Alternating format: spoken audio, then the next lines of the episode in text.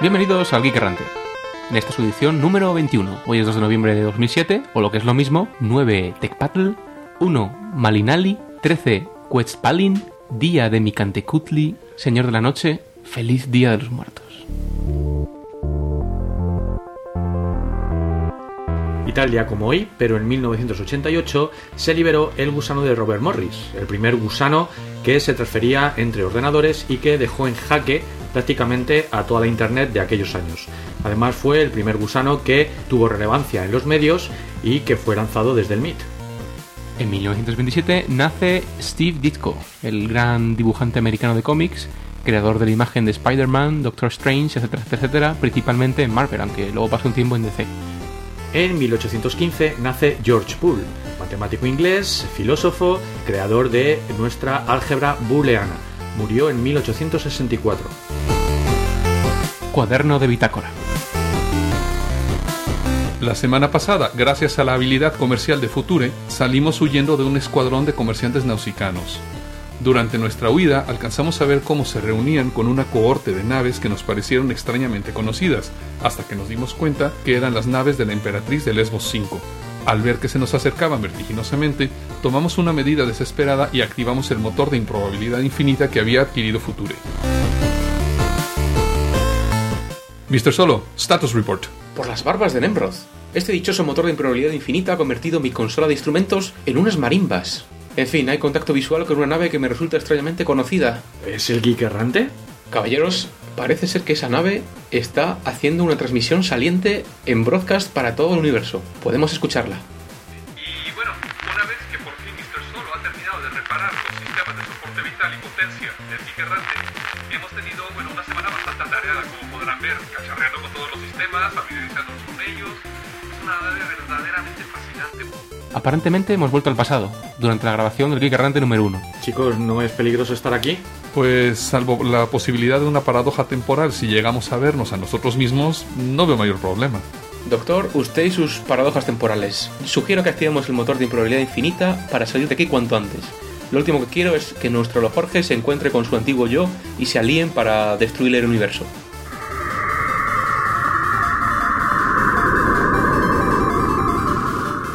¿Y ahora dónde estamos? Los sensores detectan una gran masa de forma aparentemente ovoidal. Sí, sí, doctor. Aparentemente sobre una de sus caras se encuentran cuatro estructuras de forma irregular y sobre ellas un mundo plano de clase M. Póngale la pantalla, por favor. En el nombre de Shurek, ¿qué es esto? Pues aparentemente una tortuga gigante con cuatro elefantes sobre su espalda que sostienen un mundo en forma de disco con una estrella girando alrededor. Señores, creo que estamos frente al mundo disco. Lo ilógico de esta situación es fascinante. Bueno, vamos a grabar este podcast y luego vemos cómo controlar este chisme.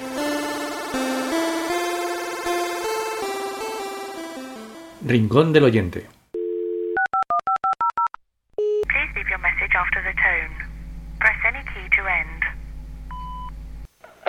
I don't understand. What, what are you? What are you insinuating? Damos las gracias a Ramón Rey y a Misaquilla por sus comentarios al Geek Errante número 19. Le referimos al post correspondiente para leer y participar en la discusión. Un agradecimiento especial a Leonardo Hernández por el guiño que nos ha hecho desde su podcast, Pasión por el Ovoide, que trata sobre el fútbol americano universitario en México. Y lo pueden encontrar en www.pasionporelovoide.com. Queremos avisar además a nuestros oyentes que anunciamos en Twitter cada vez que subimos el podcast. Además de que a partir de esta semana iremos actualizando el estatus de nuestra producción. En fin, que queremos dar un poquito más de relevancia a nuestra faceta de tuiteros. Aquellos que quieran tener una pequeña vista detrás del micro del podcast o que quieran descargárselo antes que nadie, pueden suscribirse a nuestras actualizaciones en twitter.com barra geek-errante. Внимание! Говорит и показывает Москва. Работают все центральные каналы телевидения. Смотрите и слушайте Москву.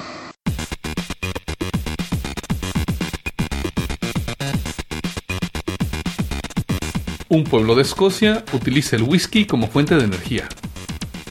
El pueblo de Wick, en Escocia, tiene un esquema bastante singular para calentar unas 750 de las casas de sus habitantes. Calor de desecho de la destilería Pulteney.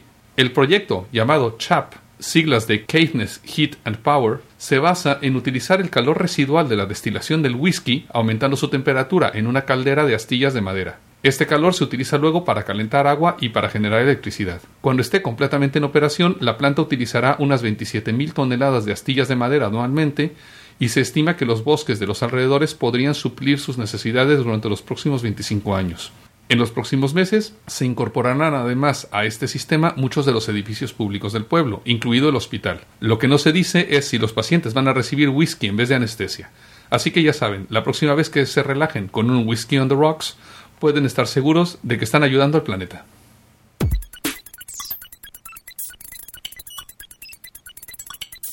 Melissa, el arma de los spammers para engañar a los internautas. En nuestras vidas online todos nos hemos tenido que enfrentar a los típicos formularios que incluyen un gráfico con caracteres deformados o incluso operaciones matemáticas junto a un campo en blanco para poner resultado. Y todo para demostrar que somos humanos y no un bot de brillante culo metálico. Se llama CAPTCHA, acrónimo de Completely Automated Public Turing Tests, y han sido la pesadilla de spammers durante los últimos años. Pero gracias a Melissa todo va a cambiar. Melissa es una despampanante stripper generada por computadora que nos aparecerá de repente en un pop-up ofreciendo un atisbo de sus carnes virtuales a cambio de resolver precisamente captchas. Cuantos más resuelvas, menos ropa. Es un juego sencillo y excitante. Los primeros encuentros con Melissa han tenido lugar en ordenadores con versiones de Internet Explorer repletas de malware y los incautos que han sucumbido ante sus encantos han permitido a los spammers crear cuentas en Yahoo Mail y postear comentarios basura en blogs y foros.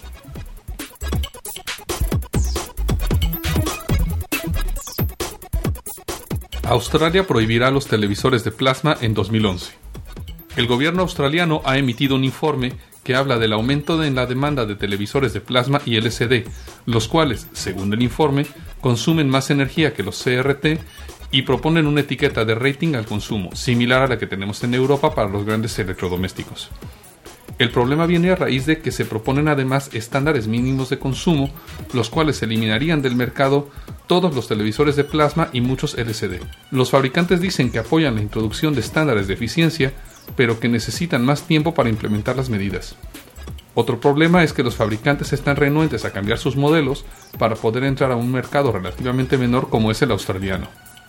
El gobierno, por su parte, dice que los fabricantes probablemente tengan dos años para cumplir cualquier estándar que se introduzca. Sin embargo, lo más probable es que al final otros gobiernos introduzcan estándares similares para proteger el medio ambiente, con lo que los fabricantes se verán obligados a cumplir con ellos o salir del mercado. Astrofísica computacional con un clúster de 8 PlayStation 3. El doctor Gaurav Khanna, un profesor asociado de la Universidad de Massachusetts y especializado en astrofísica computacional, ha construido un clúster de 8 PS3 para realizar los complejos cálculos matemáticos necesarios para su investigación. El doctor Gaurav investiga las ondas gravitacionales que se producen cuando un agujero negro supermasivo absorbe una estrella. Estas ondas gravitacionales son alteraciones en el espacio-tiempo que viajan a la velocidad de la luz y que ya fueron predichas en su momento por la teoría de la relatividad de Einstein. El Dr. Gaurav ha bautizado a su clúster de PS3 como Gravity Grid y ha elegido esta plataforma en vez de cualquier otra por dos razones. En primer lugar, la PS3 es una plataforma abierta sobre la que correr un sistema GNU Linux y sobre el cual desarrollar sus aplicaciones de cálculo usando la librería OpenMPI. Por otro lado, el procesador Cell de la PS3 se muestra como un hardware especialmente potente para este tipo de tareas dada su arquitectura interna. El procesador Cell tiene un procesador principal y en el caso de la PS3 otros 6 procesadores adicionales especializados en cálculo. Este clúster ha estado funcionando durante el último mes y el Dr. Gaurav afirma que el resultado obtenido es el equivalente a tener 200 nodos de los supercomputadores que normalmente usaba.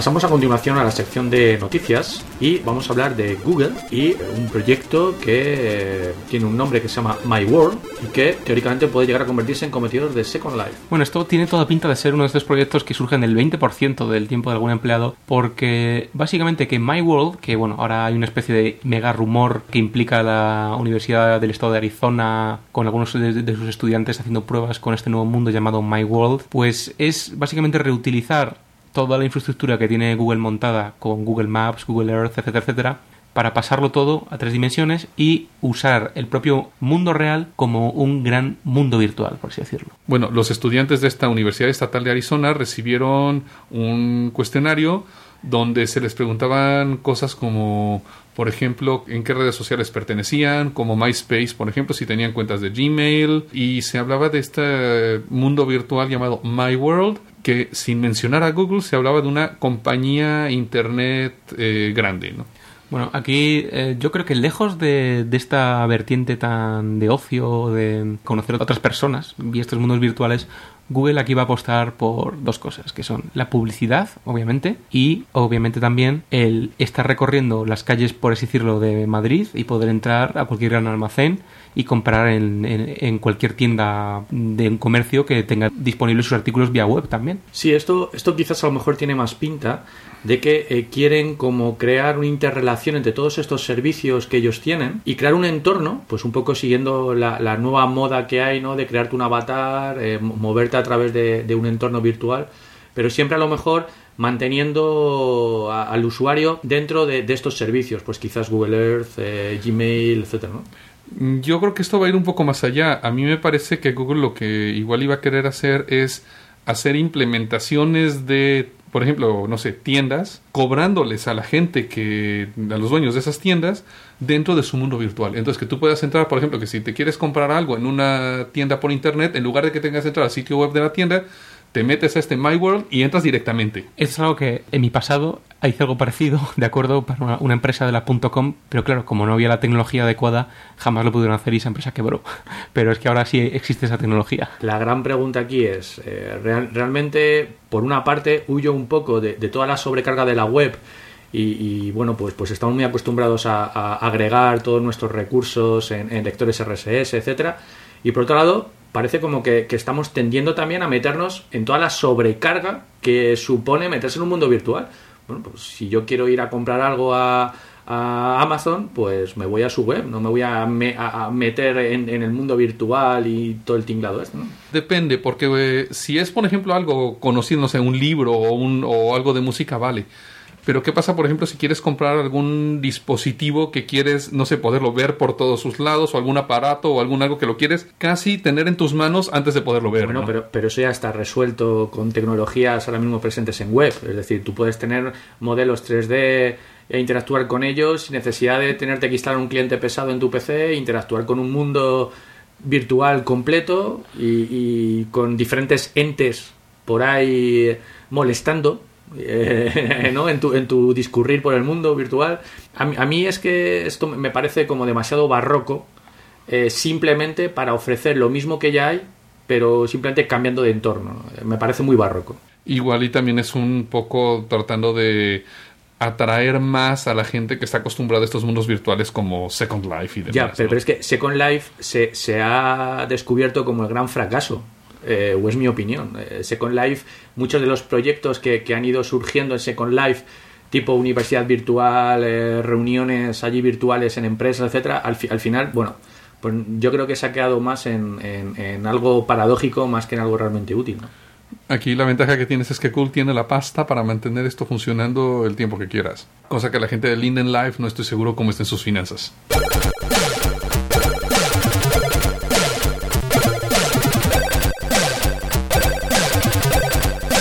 Bueno, a mí la verdad es que el tema de los mundos virtuales tampoco es que me excite demasiado, pero bueno, como buen hardcore techie y geek que soy, mm, lo que me gusta es la tecnología que puedo ver detrás de estas de estos mundos, ¿no? Y creo que el, doctor nos tiene preparado una especie de monográfico acerca de qué se oculta detrás de un mundo virtual.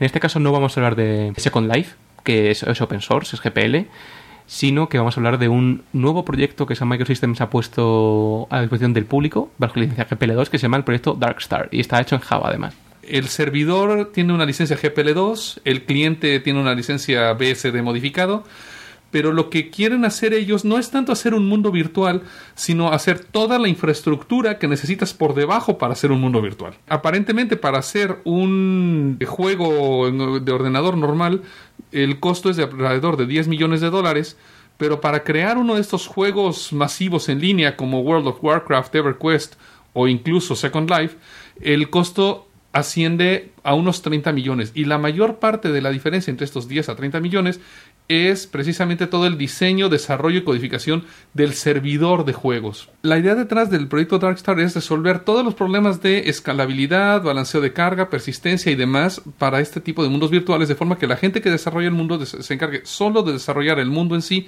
y no todo el código de infraestructura. De forma que podamos tener, por ejemplo, un proveedor de servicios, así como tenemos un ISP que tiene un web server, podamos tener un proveedor de juegos que pueda tener varios juegos corriendo dentro de la misma máquina, algo así como una especie de virtualización de mundos virtuales. Si en este momento van ustedes al sitio web del proyecto Darkstar, que se los dejamos en las show notes, se pueden descargar el servidor que corre sobre Windows, Solaris, Linux, incluso Mac, bueno, cualquier plataforma donde corra Java, y además todas las APIs, toda la documentación y el programa cliente. Bueno, vamos a ver. Yo creo que sería bastante bueno hacer una especie de repaso a toda la terminología que los desarrolladores de juegos o de mundos virtuales utilizan, desde cuando se un servidor hasta cuando, bueno, cuando hay algún fallo. ¿Qué tienes aquí, doctor? Bueno, podemos hablar de cuatro términos básicos que nos van a servir para el resto de este tema. Primero, el término dupe, DUPE como duplicado, ¿sí?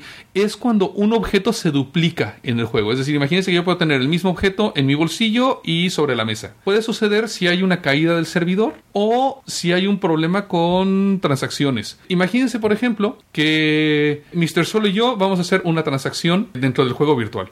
Y entonces Mr. Solo me tiene que pagar a mí, por ejemplo, un euro por algo. Estas operaciones podría ser, primero, agregarme a mi cuenta un euro y luego descontarle a Mr. Solo un euro de su cuenta.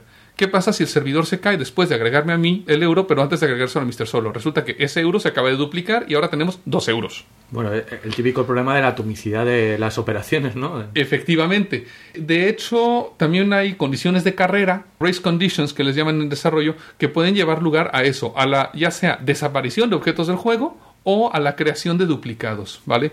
Este problema viene por problemas en integridad referencial de la base de datos y el proyecto Darkstar lo evita porque toda la infraestructura de Darkstar está basada en un sistema de proceso de eventos pero con gestión de transacciones. Entonces, con esto ya evitamos estos objetos que aparecen o desaparecen cuando no deben de. Bueno, si tenemos gestión de transacciones, tendremos rollbacks. Sí, solo que el término rollback en servidores de juegos significa algo completamente distinto de lo que podría significar a cualquiera de nosotros. El mundo Oracle o algo así, ¿no? Exactamente. El término rollback en términos de juegos se utiliza cuando un servidor se cae y tiene todas las sesiones de los usuarios en memoria.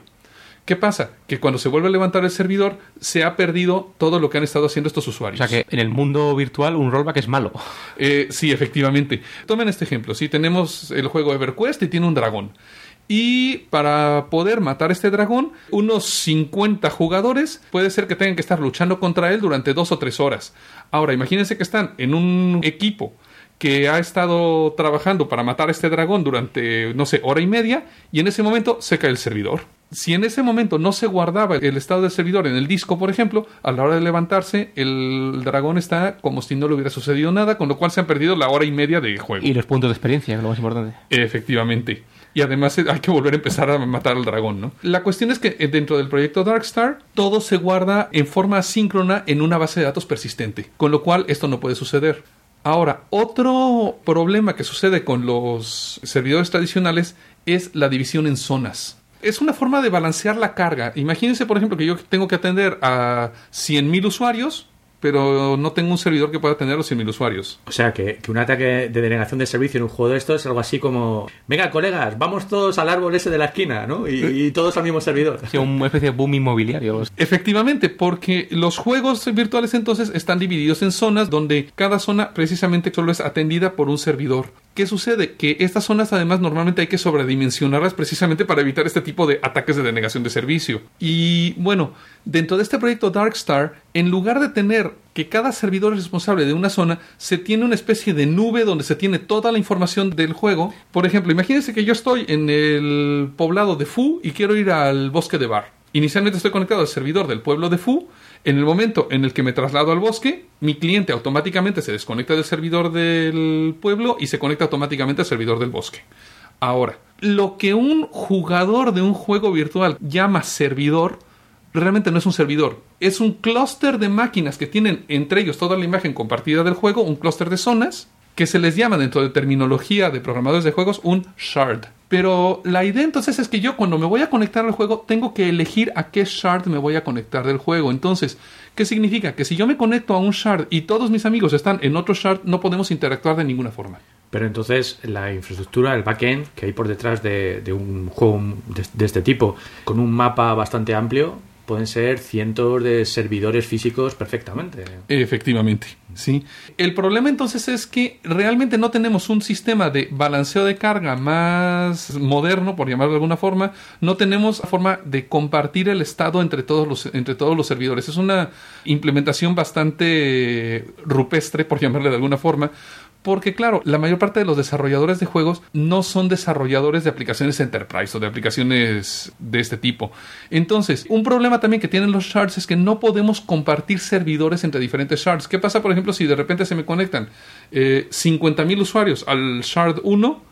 Y el Shard 2 está completamente vacío. Yo no puedo pasar servidores del Shard 2 al Shard 1. Bueno, mm, a lo mejor con plataformas virtualizadas, si puedes hacer crecer dinámicamente las nubes de servidores según los usuarios que se vayan conectando. Sí, pero asumiendo que tenga suficiente hardware. Sí, asumiendo O sea, claro, tú una, imagina- una capa hardware capaz de asumir el número máximo de usuarios que puedas eh, planificar. Dentro de la arquitectura de Darkstar, lo que hacen es que como todo el estado del juego está en esta nube, en esta base de datos compartida, realmente yo puedo agregar servidores que sean, digamos, de frontend para los usuarios y todos comparten una misma imagen del juego. Con lo cual, no tenemos shards, no tenemos zonas, no tenemos problemas de estar dedicando hardware extra. Esto implica que en Darkstar no hay shards. No hay shards. Si creamos el nuevo juego virtual del Geek Errante, el nuevo Massive Multiplayer Online Game del Geek Errante, simplemente te conectas al juego y no tienes que elegir a qué servidor conectarte, por decirlo de alguna lo que es forma. más lógico, ¿no? Yo quiero un mundo virtual en el que sea un mundo virtual parecido al real, ¿no? Efectivamente. Luego, bueno, tenemos varias otras cosas. Muchos de los juegos en línea que hay en este momento, para simplificar el desarrollo, tienen cosas como resets automáticos. Entonces, por ejemplo, en el juego Matrix Online, de repente las, las puertas se cierran solas. Lo que sucede es que, como cuando reinician el juego, las puertas están siempre cerradas, entonces siempre quieren mantenerse lo más cercanos al estado de inicio del juego, ¿no? En este caso, en Darkstar, como tenemos toda la base de datos esta por detrás, no tenemos ese problema porque todo el estado del juego está guardado en la base de datos. A diferencia de, otros juegos donde lo único que se guarda en la base de datos son las estadísticas de cada jugador, no se guarda el estado completo del mundo virtual, ¿no? De hecho, podemos tener cosas como, por ejemplo, que Mr. Solo va paseando por, el, por un juego, de repente llega a un castillo abandonado, decide irse a vivir al castillo, empieza a matar a todos los monstruos que hay ahí cerca, otros de los monstruos que hay huyen, esos monstruos que huyeron de la zona empiezan a reproducirse, empiezan a lo mejor incluso a evolucionar y entonces después pueden volver a atacar a, a Mr. Solo, siendo que en los juegos tradicionales normalmente el juego es un poco siempre igual, precisamente por esto, porque no se tiene el concepto de un estado del juego evolutivo, de, un de, que el estado completo del juego va- va moviéndose. Esta nube de bases de datos, que es, digamos, la columna vertebral de Darkstar,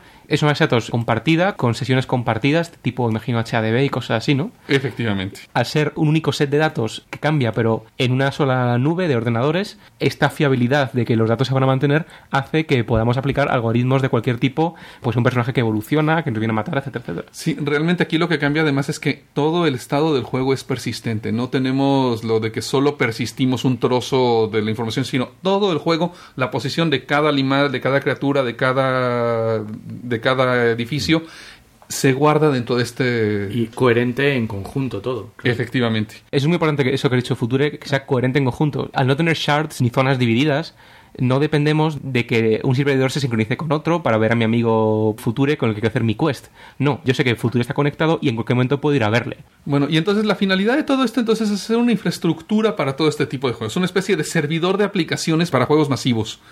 Y bueno, Son además tiene ahora lo que llamamos el Playground, que es a fin de cuentas una infraestructura que tienen de hardware y software que ya están utilizando.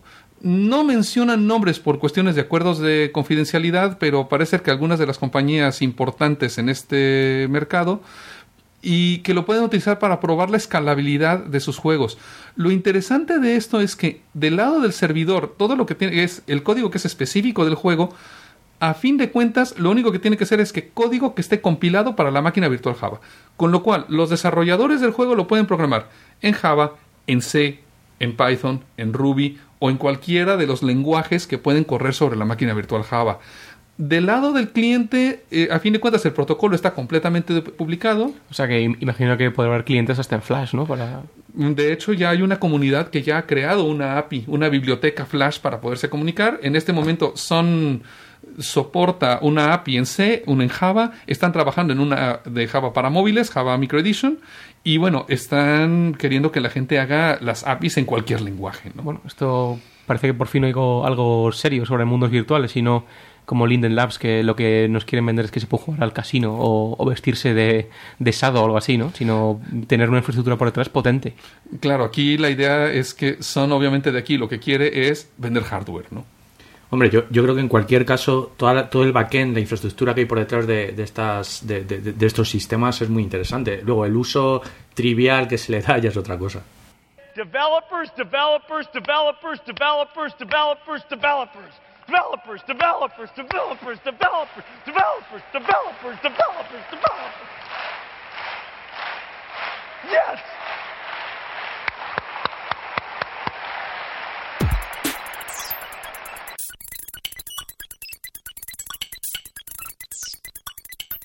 Y vamos con los quickies de nuestra sección favorita, Developers y Unix.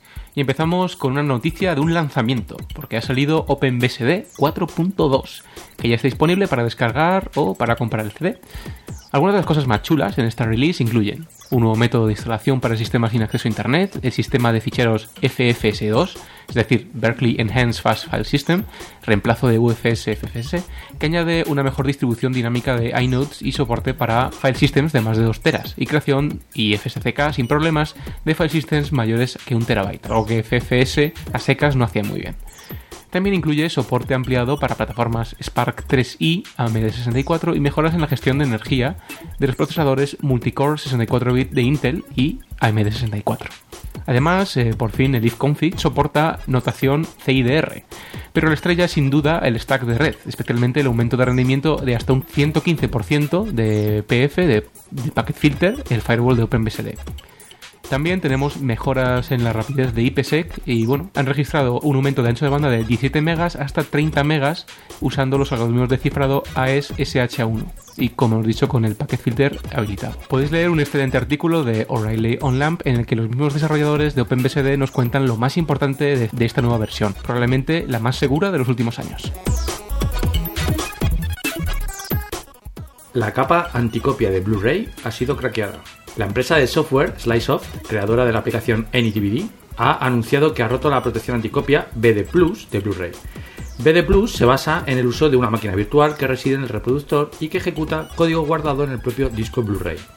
Es precisamente este código el que se encarga de proteger el contenido del disco, dado que la protección es totalmente dinámica, mediante código, permite que cada disco esté protegido de forma independiente, por lo que romper uno no significa romperlos todos.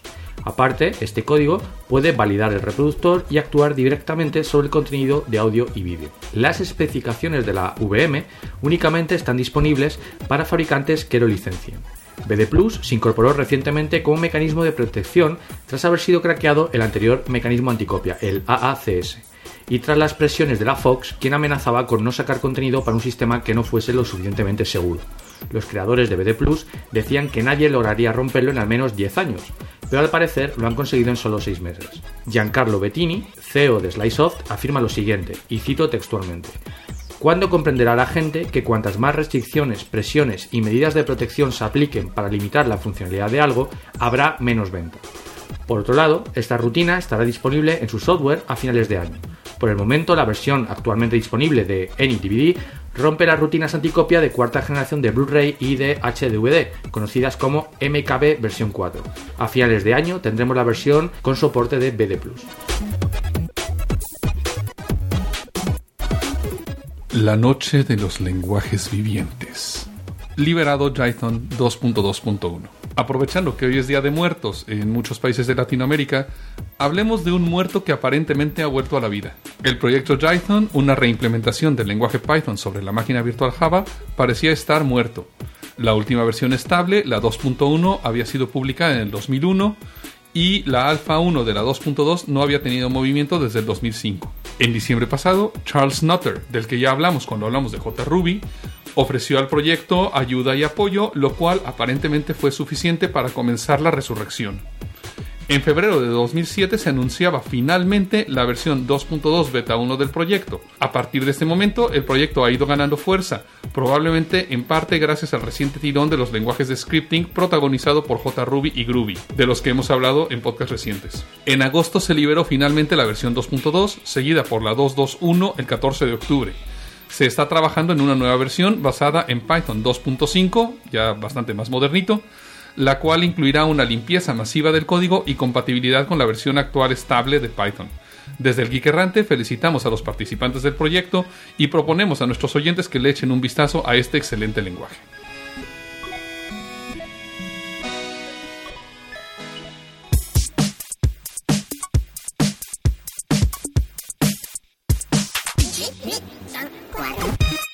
Bien, y pasamos a nuestra sección de noticias con un tema que ya habíamos anunciado en nuestro anterior episodio. Virtualización cuarta parte.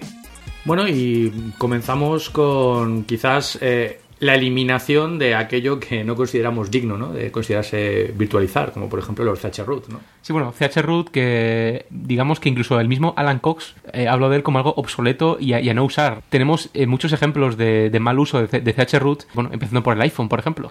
Pero, ¿cuál es el problema con el CHRoot? ¿Por qué el CHRoot no es, no es seguro o por qué, no, por qué se re- obsoleto? mm, realmente cuando hacemos un CHRoot, lo único que estamos cambiando, como la propia, vamos, el propio nombre indica la llamada del sistema indica, es cambiar la raíz del sistema de ficheros para un proceso, es decir, eh, hacerle ver un espacio limitado del sistema de ficheros.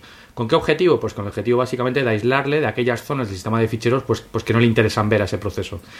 Lógicamente, ¿qué pasa? Pues que solamente se, se actúa a ese nivel, no se está ni, ni limitando sus llamadas al sistema, ni, ni limitando sus llamadas al kernel, etcétera. Y bueno, algo muy importante es que el CHRoot no impide en ningún momento lo que se llama un escalamiento de privilegios, ¿no? Es decir, que tener un servidor que corra con CHRoot y vulnerable, ¿no? Que es, es justo, justo, justo lo, lo que le pasa al iPhone con el Safari, por ejemplo. Eh, sí, sí, claro, porque eh, si yo soy un proceso que, lógicamente, eh, pensando en que todo es coherente, no, no corro con, con permisos de superusuario, sino que corro con, con, eh, permisos limitados y estoy dentro de un CHRoot, pero yo, mediante algún tipo de exploit o de, o de fallo del sistema, consigo o bien escribir directamente en memoria, como ha pasado muchas veces en, en otros entornos diferentes al iPhone, o bien escalar mis privilegios hasta root, no hay cosa más inútil que es ser un proceso con permisos de root dentro de un CHRoot. Eso directamente Bueno, sales. Hago un CHRoot al proceso y ya está. Entonces, eh, pues la, la- la limitación la tienes únicamente a, a nivel de sistema de ficheros, básicamente. Bueno, aquí están las palabras textuales de Alan Cox que dice que CHRoot no es ni será jamás una herramienta de seguridad. La gente ha estado asumiendo cosas incorrectas sobre las propiedades de CHRoot, pero bueno, hablando ya de otras cosas más modernas como las zonas de Solaris, los Jays de BSD, los vServers de Linux, ya las habla con más respeto, ¿no? Volviendo al tema de la tradición, aparte de CHRoot, siempre hemos tenido herramientas desde los típicos firewalls, desde las, las típicas ACLs de seguridad para el sistema, el típico demonio XINET también con ACLs, de los TCP wrappers, pero lo que hasta ahora nunca se habría planteado era llevar la seguridad a las propias llamadas de sistema, es decir, a las comunicaciones que hacen todos los procesos con el kernel y el cómo acceder a sus recursos y que el kernel se los dé, claro. Pero yo, por ejemplo, como administrador, y bueno, eh, suponiendo que, que soy, que soy un administrador que sigue los procedimientos clásicos de, de aislamiento de servicios en CHRoots, etcétera, si quiero dar un paso más allá y aprovecharme de las nuevas funcionalidades que me ofrecen los sistemas, ¿qué opción tendría? Por ejemplo, los, los jails de BSD sería la opción más Sí, simple. bueno, o- aquí casi que incluso conviene pararse un poquito hablar de los fundamentos teóricos, porque hay varias, digamos, varios frentes de lucha abiertos ahora mismo. Están, como tú bien has dicho, los BSD que apuestan por algo llamado systrace, que a su vez es la, es la implementación de lo que se llama una virtualización de procesos híbrida, por así decirlo. O sea, comparte en kernel y comparte en zona de usuario o user space, ¿no? Aparte de systrace, tenemos eh, otras, otras aproximaciones que abordan este problema de filtrar llamadas de sistema, como hemos dicho, a nivel de kernel, es decir, de un parche monolítico, de un kernel preparado para tratar esto. Aquí tenemos a las zonas de Solaris y a los Linux vServer. Y luego tenemos una aproximación que ni es lo uno ni lo otro, es decir, que delega en el kernel pero también tiene un- una especie de agente que digamos que hace como de proxy para todas estas llamadas, que es el caso de otras implementaciones como puede ser hostia, con, con perdón.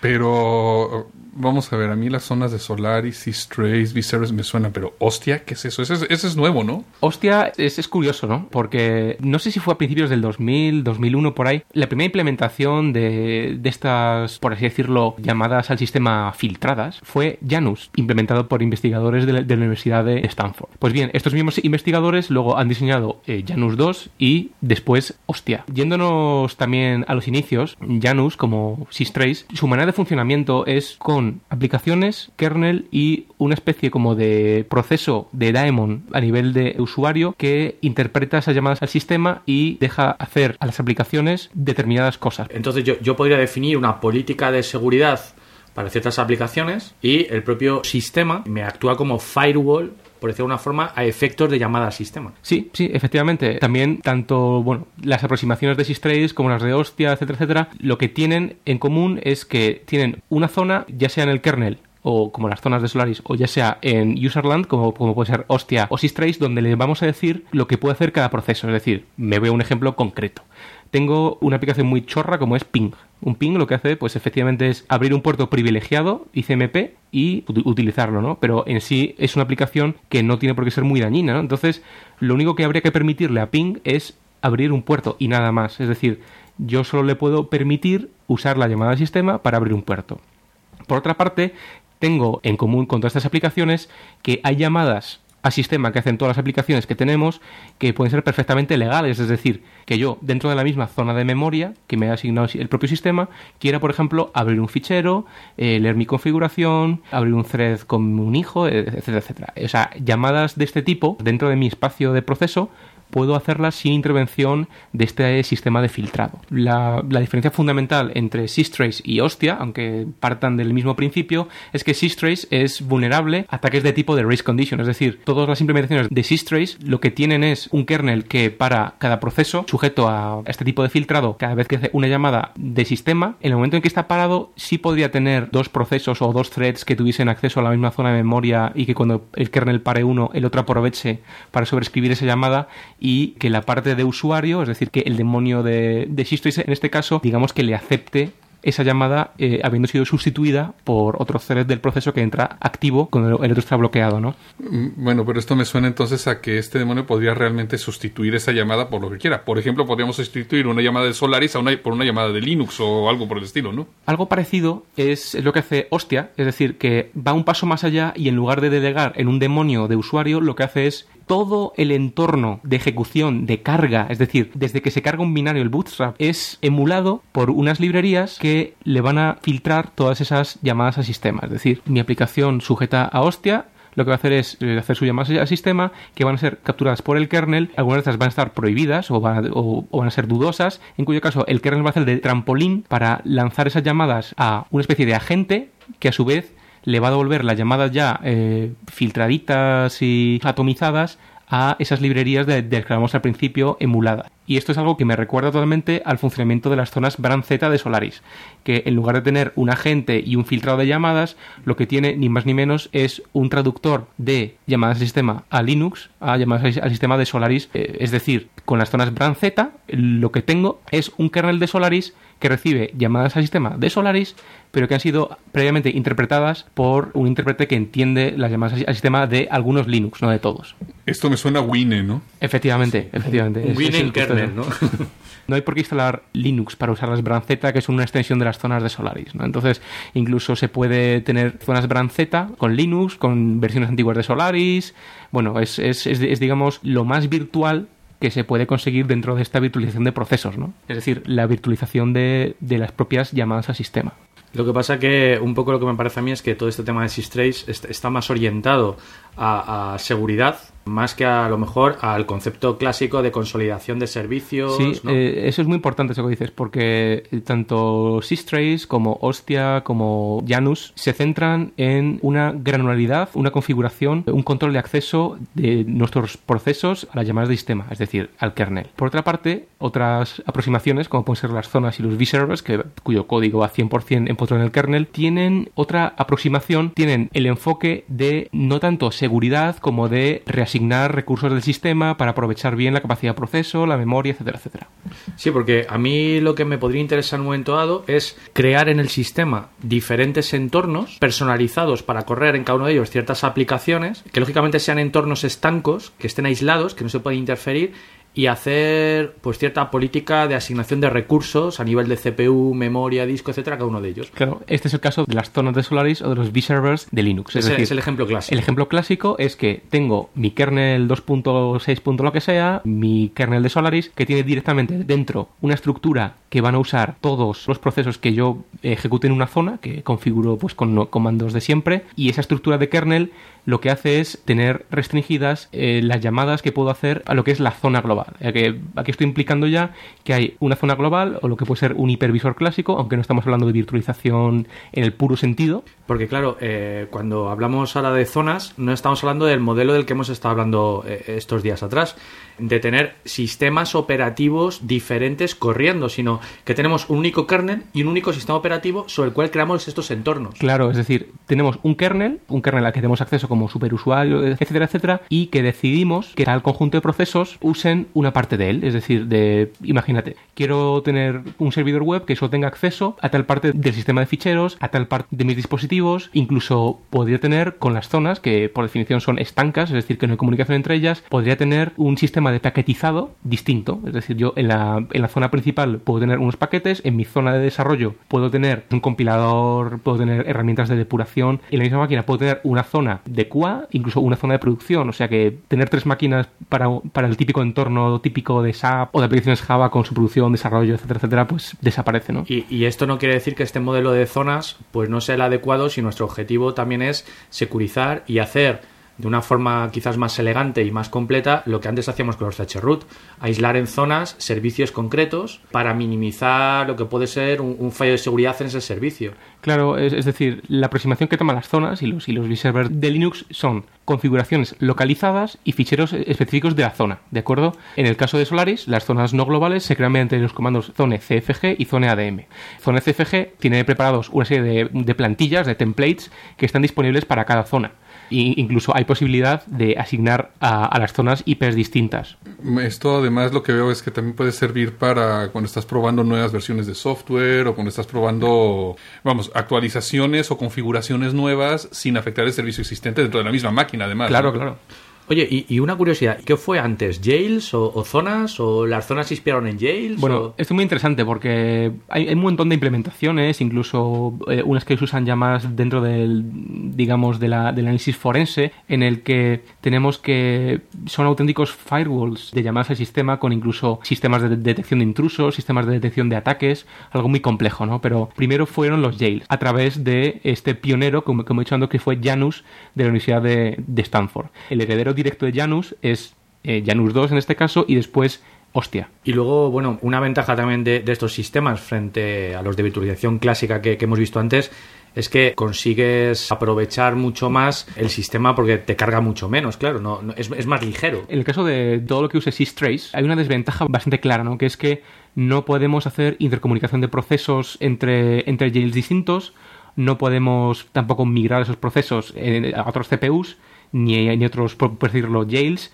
Tampoco podemos asignar eh, recursos. Sin embargo, tanto las zonas de Solaris a través del Resource Manager como los vservers de Linux pueden ser migrados, pueden soportar perfectamente sistemas multiprocesador, eh, migración de procesos, incluso soportan eh, una especie de snapshot de la propia zona que me la puedo llevar dinámicamente a cualquier otro sitio. Conecta directamente con lo que hemos estado hablando de eh, los, los servidores estos de mundos virtuales, ¿no? Es decir, si yo tengo una zona con 100.000 usuarios y tengo un pico para un millón, puedo crear automáticamente clones de la zona para dar servicio a este, a este- este pico de demanda, ¿no? Sí, bueno, que, que es un poco, el, eh, además lo comentamos en otro podcast, eh, el, el modelo de negocio en el que se basa el, el cloud computing de, de Amazon, ¿no? Sí, es así. Entonces, lo que sí querría que les quede claro a nuestros oyentes es que con esto de la virtualización de procesos, por así decirlo, hay como dos tendencias muy claras, ¿no? Una que es enfocada a lo que es la seguridad otra que es a la optimización de recursos. La una y la otra, digamos que se tocan en algunas cosas, optimización de recursos, es decir, zonas y servers intrínsecamente son seguras, pero al depender totalmente del kernel, pues ahí pueden tener un agujero, ¿verdad? Mientras que eh, las aproximaciones eh, como las basadas en sysjails o en Hostia, tener un poquitito en el kernel y depender de, de procesos de usuario, mm, digamos, son más seguras a nivel de kernel, pero sí pueden ser eh, sujetos de ataques de tipo de race condition. End of line. Y pasamos a continuación a una de nuestras secciones más comprometidas, Derecho Digital. Empieza el combate.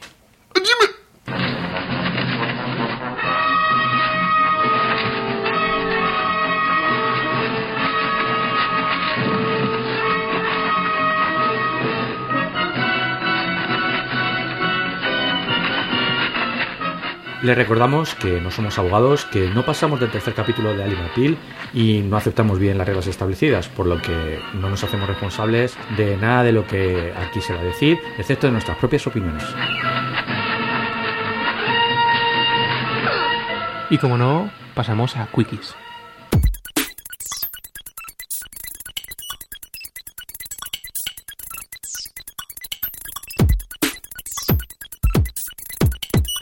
Comenzamos con eh, una demanda colectiva contra Seagate y, bueno, eh, publicidad engañosa o mala nomenclatura. Seagate se enfrenta a una demanda colectiva interpuesta por un grupo de compradores en la que se le acusa de ofrecer en sus discos duros más capacidad de la que realmente tienen. El problema es que cuando Seagate ofrece un disco de 500 GB, el consumidor realmente obtiene una capacidad de almacenamiento de 465 GB.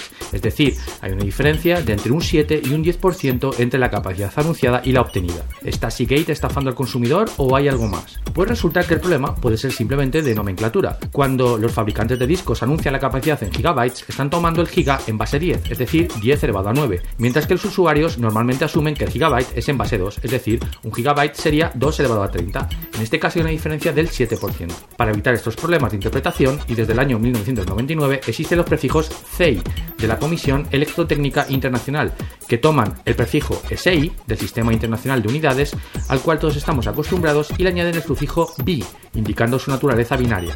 Así, por tanto, lo que los consumidores esperan encontrar en su disco duro son 500 gigabytes en vez de 500 gigabytes.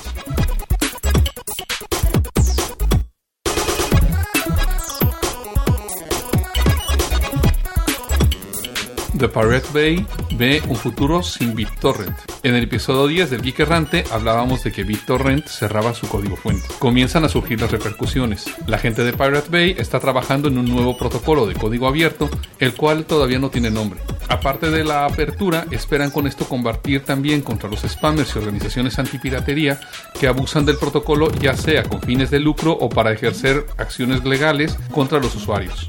Este protocolo probablemente utilizará la extensión de archivo .p2p en vez de .torrent, sin embargo habrá compatibilidad hacia atrás con los ficheros del protocolo actual. Está por verse si otros trackers apoyan esta iniciativa, pero por lo pronto Eric de Mininova, el sitio de BitTorrent más popular del momento, ha dicho que darán soporte al nuevo protocolo. Este está aún en desarrollo y se espera la liberación inicial a comienzos del año próximo.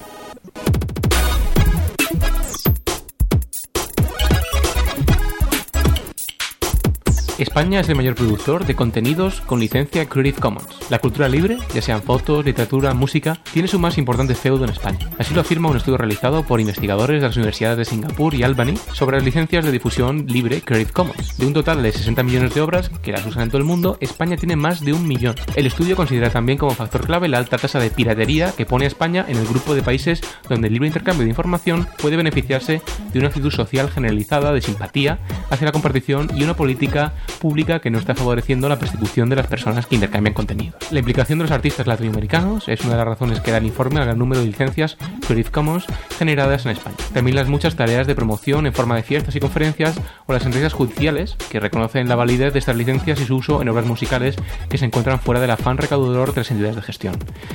Este cookie está extraído del artículo de Mercé Mulist para el país del 1 de noviembre de 2007. Como no, lo enlazamos en las show notes.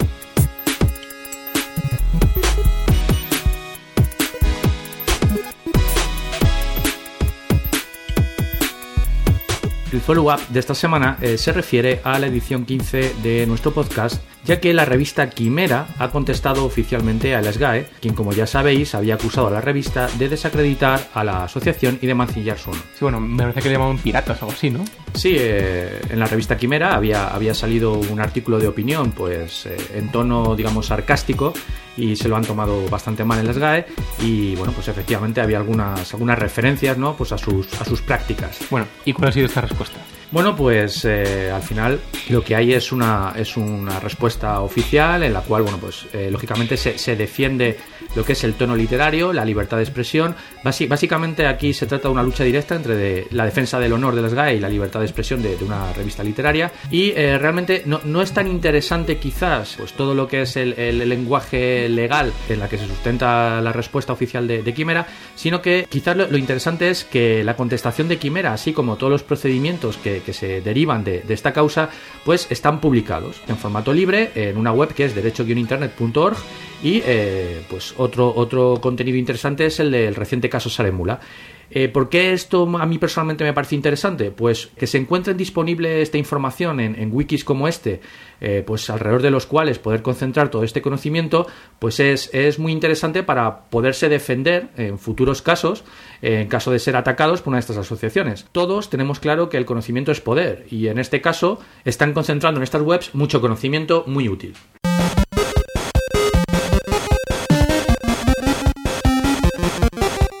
Bien, y no querría terminar este podcast sin hacerme eco de algo que la verdad es que yo llevo pensando hace tiempo y que casualmente un artículo de, de derecho y normas.blogspot.com, un blog amigo, pues ha hecho referencia, ¿no? Que es básicamente sobre los derechos de autor de los vídeos que se cuelgan en YouTube.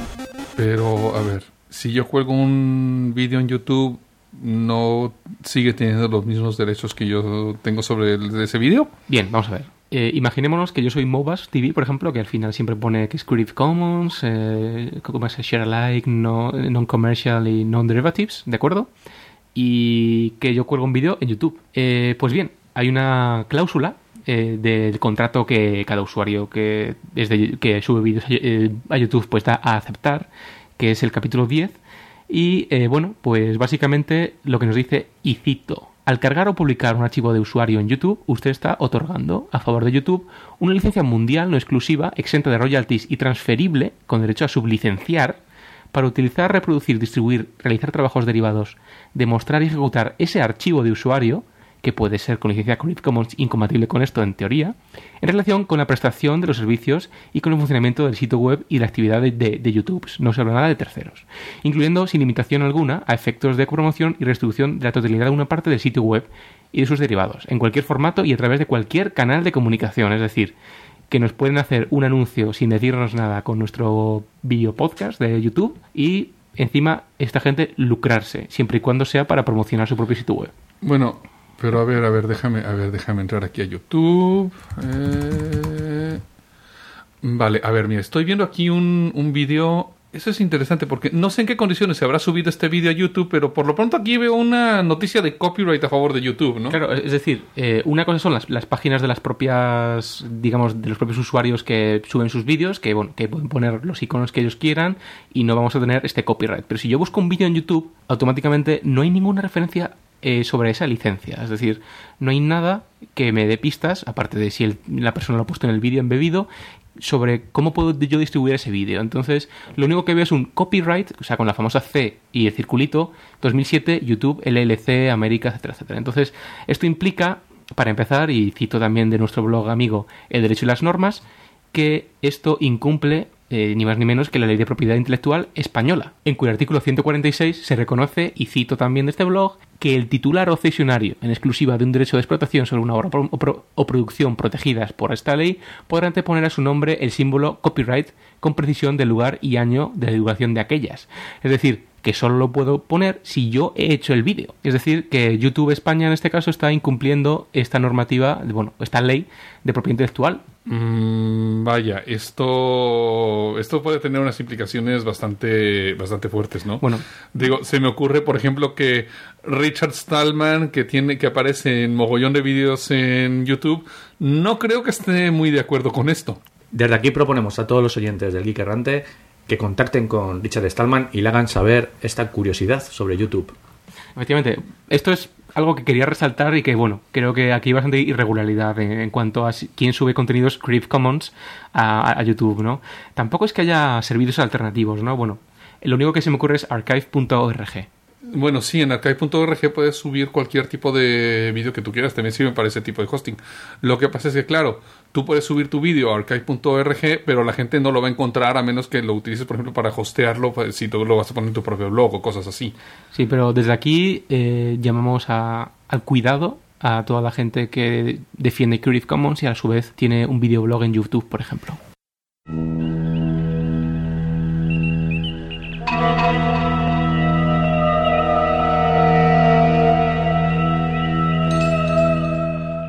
Pasamos a la sección más alucinante de aquí Sci-Fi to Sci-Fact. La sección donde la ciencia ficción de siempre se convierte en ciencia actual gracias a, por ejemplo, logros como el de los investigadores del hospital de Richmond, Virginia, que han desarrollado sangre artificial, sangre sintética, sangre de androide quizá. Eh, bueno, sí, en varios libros de ciencia ficción me vienen a la mente eh, Dead Until Dark de Jay Garmon o The Second Angel de Philip Kerr. Se habla precisamente de esto, de sangre artificial o de sustitutos de la sangre, sí. Bueno, esto no sé si valdrá para los vampiros de True Blood, pero también lo digo. O de Moonlight. Por ejemplo, el tema está en, que esto, lejos de ser eh, macromoléculas, como puede ser un glóbulo rojo, es algo muchísimo más pequeñito que se llama oxysite, y bueno, que es un color blanquecino, que tiene la capacidad de, de poder fijar las moléculas de oxígeno. Sí, bueno, todos los experimentos anteriores que se habían intentado para hacer sangre artificial se había buscado algún líquido que cumpliera todas las propiedades de la sangre. Eh, la sangre, ustedes saben, no sirve solo para llevar oxígeno, también sirve para llevar, por ejemplo, plaquetas, también sirve para llevar eh, Nu- nu- nutrientes, nutrientes. glóbulos blancos. Efectivamente. Entonces, bueno, claro, todos este, eh, todo este tipo de químicos que había antes o de sustancias que había antes, vamos, no era posible sustituir la sangre, era algo muy complicado. Entonces, ahora se han concentrado simplemente en hacer un líquido que pueda aumentar la capacidad de llevar oxígeno o de difusión de gases dentro de la sangre. Se me ocurre, por ejemplo, que personas que han tenido una parálisis cerebral, un, digamos un jamacuco, por decirlo, pues eh, y tengan eh, parte de su cerebro con los capilares espachurrados, si esta molécula eh, llamada oxysite es muchísimo más pequeña que un glóbulo rojo, que lo es además, esta nueva concentración de oxígeno pueda irrigar eh, esas neuronas que podrían morir. Sí, bueno, en este momento se han hecho pruebas clínicas con gente que está en accidentes, precisamente que tienen compresión de algún tipo de vasos sanguíneos del cerebro, y entonces les inyectan este- esta sustancia que las moléculas son mucho más pequeñas y sin embargo tienen capacidad de llevar 50 veces más oxígeno que el que lleva la sangre. O sea, el último grito en dopaje. Entonces, Sí, sí, eh, eh, además que también lo has dicho y es algo de lo que puede- también se podría beneficiar el, el, el capitán por así decirlo, porque, bueno, eh, su presión osmótica es tal altas presiones y ante el riesgo de mm, eh, y ante riesgo de descompresión y por tanto de que se formen burbujas de nitrógeno en la sangre, la presión osmótica de este oxysite es tal que impide que el nitrógeno se libere en la sangre. Efectivamente, de hecho, es una sustancia que está basada en PFCs, perfluorocarbonos. Químicamente son similares al teflón, de hecho. Doctor, Future, Eh, ¿sí? siento interrumpir este podcast porque eh, nuestras vidas están en peligro. Creo que esa tortuga gigante y esos cuatro elefantes nos están viendo como su cena. oh, oh. Dios mío, ¿qué tamaño de boca? ¿Qué tamaño de lengua? Creo que deberíamos activar ese aparatito que ha tomado Presto Future para escapar de aquí. Porque de hecho, a mí Terry Pratchett tampoco me, me gusta demasiado.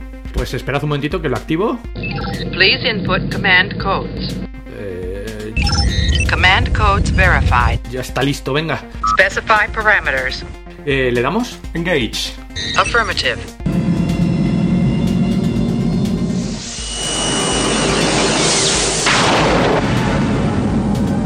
¿Las cruzadas?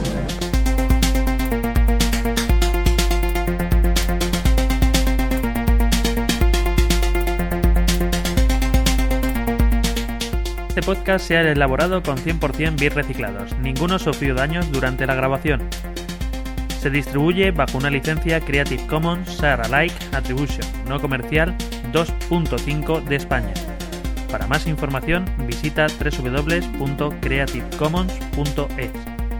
Contacta con nosotros en podcast.elgeekerrante.com o a través de nuestro blog www.elgeekerrante.com.